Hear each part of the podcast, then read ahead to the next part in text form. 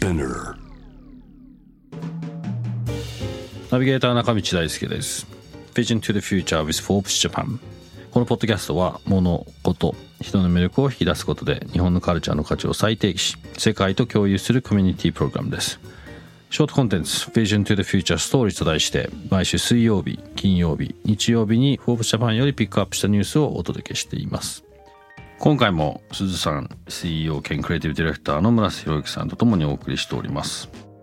今日ご紹介するトピックは2022年8月13日にアップされました。えーこれはフォーブスアメリカの方のコラムですね、えー、マイキョニニーゼっていうのかな？っていう方のコラムで、ね、面白いですよ。米大学アメリカ大学のコスパランキングプリンストンが1位と、まあ、公立の大学も健闘ということなんですけど。まあ正直細かい話はできませんがただ、アメリカの大学日本のおそらく大学の3倍か4倍ぐらいのコストが、うん。まあ生徒払わなきゃいけない。今ねにあのアメリカでいろいろと問題になってますがうんうん。その時の大学ローンを払い続けるっていうところ払う払いローンを払い始めるところから社会人1年目が始まるっていうう。今それを時の大統領はそれをチャレンジしてくれるという話があのすごいことになってますが、まあ、ここでこの記事は見てるとですね、まあ、要するに、要するに、えーアメリカの大学をコストパフォーマンスとして順位付けしたランキングだと。うん。でその中で1位がプリンストン大学だったと、まあ、そのコストパフォーマンスという意味では要するにコストはまあ大学の学費なりなのでそれに対しての回収期間学費を投じた額を卒業後取り戻すまでの年数。よくそれ数えましたね。ねそれ2つ目を,、をもう一つは収入の差。うん卒業後の収入が、はい。まあ、同じ州内の大学の加重平均と比べて何パーセント高いか低いかを算出し、はい。それをベースにランキングされてると。アメリカっぽいですねこういうのを出すあたりが。そうですね。そこでまあプリンストン大学スタンフォード大学と、まあ、でまあ公立も学校も頑張ってるとこということでニューヨークの私立大学シティカレッジ等々続く、まあ細かい話はこのぜひこのリンク見てもらえばと思うんですけど。皆さんアメリカの大学はまた興味なかったですか？アメリカの大学は興味なかったですね。ただこの2位に入ってるスタンフォード大学僕去年うん。行ったんですけど、うん。なかなか面白くて。うん。なんかそ,、まあ、それをなんかあの、まあ、すごく IT 企業の方々がいらっしゃる。そうですね。そうあの、まあ、最先端行く大学っていう風でうん。面白かったんですけどそのあのそれこそさっきあの前回お話しした「ポップアップの時に来てくださったお客様が、うん。このスタンフォード大学の数数学なんか統計学かなんかの教授やってる方でうん。大学を案内してくれたんですけど、うん。美術館が大学の中にあね。あるんですよね、うんでそのクオリティもすごく良かったんですよ、うんでなんかもっとこう突き詰めたすごくなんだろうビジネスライクな人たちがうん。いるところだと思ってたんですけどなんかその大学内に至る所にアートがあって、うん。で美術館も普通の一般の人も入れるような、割と開かれた状況の中でなんかそのあこうアートを考える人たちアアートを見る人たちがここの大学に来るんだっていうのも、うん今もうもうだいぶ言われてますけど MBA やらなきゃいけない人やりたい人まあ特にイギリスとアメリカだとまたちょっとタイミングが全然違いますけどうん。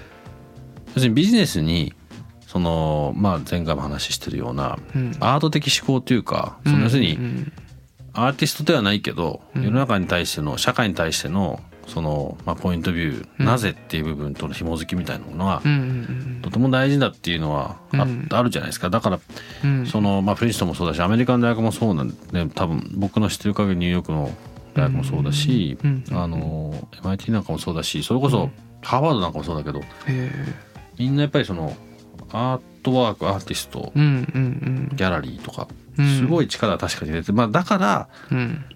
そういうのがあるからお金が高く多少なりとも大学としてはかかっちゃうっていうのは分からなくもない。ううん。だからそこの経験をするため要するに要はなんだろうな。やっぱりこうたくさんのこう experience をできるような環境をそうですね。世界の人たちに向けて用意してる大学だから多分そんな風にどんどん上がってっちゃうんだよねきっと。うんうんうん。うんただその分入った例えばもうこれでもしこれが本当だとすればプリンストン大学にすごいお金をかけて入ったとしても、うん。まあこれな0.31っていうあれがどういう期間なのか分かんないですけど、はい。まあそれぐらい短い期間で回収できるっていうことは まあそのお金を持ってるかそのお金を借りてでもいいから入ることができればまあ理論的にはプラスでしょと、まあ、分からなくないけどそこういうこの指標で日本とかこの指標で世界を見た時に日本大学とか、イギリスの僕らが行った大学とかどこに位置するんですかね,、そうですね。僕は随分時間かかってる気がしますけど、僕 もそうですね。ただなんかこれって結局そのお金持ってる人しかフィルターがかからないじゃないですか。これだけ。まあ最初にお金を持っ、うん。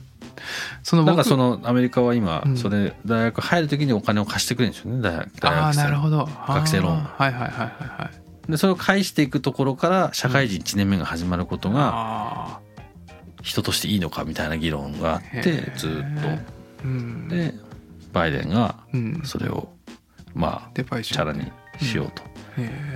素晴らしいと思うんですけどまあまあうん。多分お金貸した方がたまったもんじゃないんだと思うけど。そうですよね。またそれくまあまあその辺はちょっと今詳しくわからないであれですけどただ今それがすごい議論になってるっていうのはへえまたそれも政治的に使われてるんだろうなと思いますけど。うんうんまあまあうんね。ちょっとね。はい。僕が行ってた学校はもうあのないですからね。無料。そうですね。500年国が払ってくれてるんですよねそれきっと。600ユーロぐらいで、うん。そう、まあ、それは本当にまあのそれはそれで全然違う側面でそう素晴らしですねいことですね。うん。だからその分本当いろんな人が来るっていうのは面白かったですうねん。うん。まあなんかそういうのもねまあこのこの一例もあるしその全く違う国がきちんとそこをサポートしてうん。やるっていうことも含めてそう。まあ日本だけじゃなくて世界中がもうちょっとこうお互いのいいところを取り合ってうん。なんかもっといい環境を作れるようになってるんですけどね。そうですね、うん。教育っていうのは本当にとっても僕も重要なテーマだと思います。この番組でも。今後のあの新しい社会、まあ、日本もそうですけど作る上で、この番組でも継続的にピックアップしていきたいと思います。今日ご紹介したトピックは概要欄リンク貼っております。ぜひそちらからもご覧ください。質問感想は番組のツイッターアカウント BTTF アンダーバーコミュニティにてお寄せください。このポッドキャストはスピナーほか Spotify、Apple Podcast、Amazon Music などでお楽しみいただけます。お使いのプラットフォームでフォローしてください。そして毎週月曜日には様々なゲストと共にお送りするゲストトークエピソードが配信されます。詳しくはそちらも概要欄載せてます。ぜひ、えーそちらの方もチェックしてください。Vision to the Future Stories ここまでのお相手は中道大輔でした。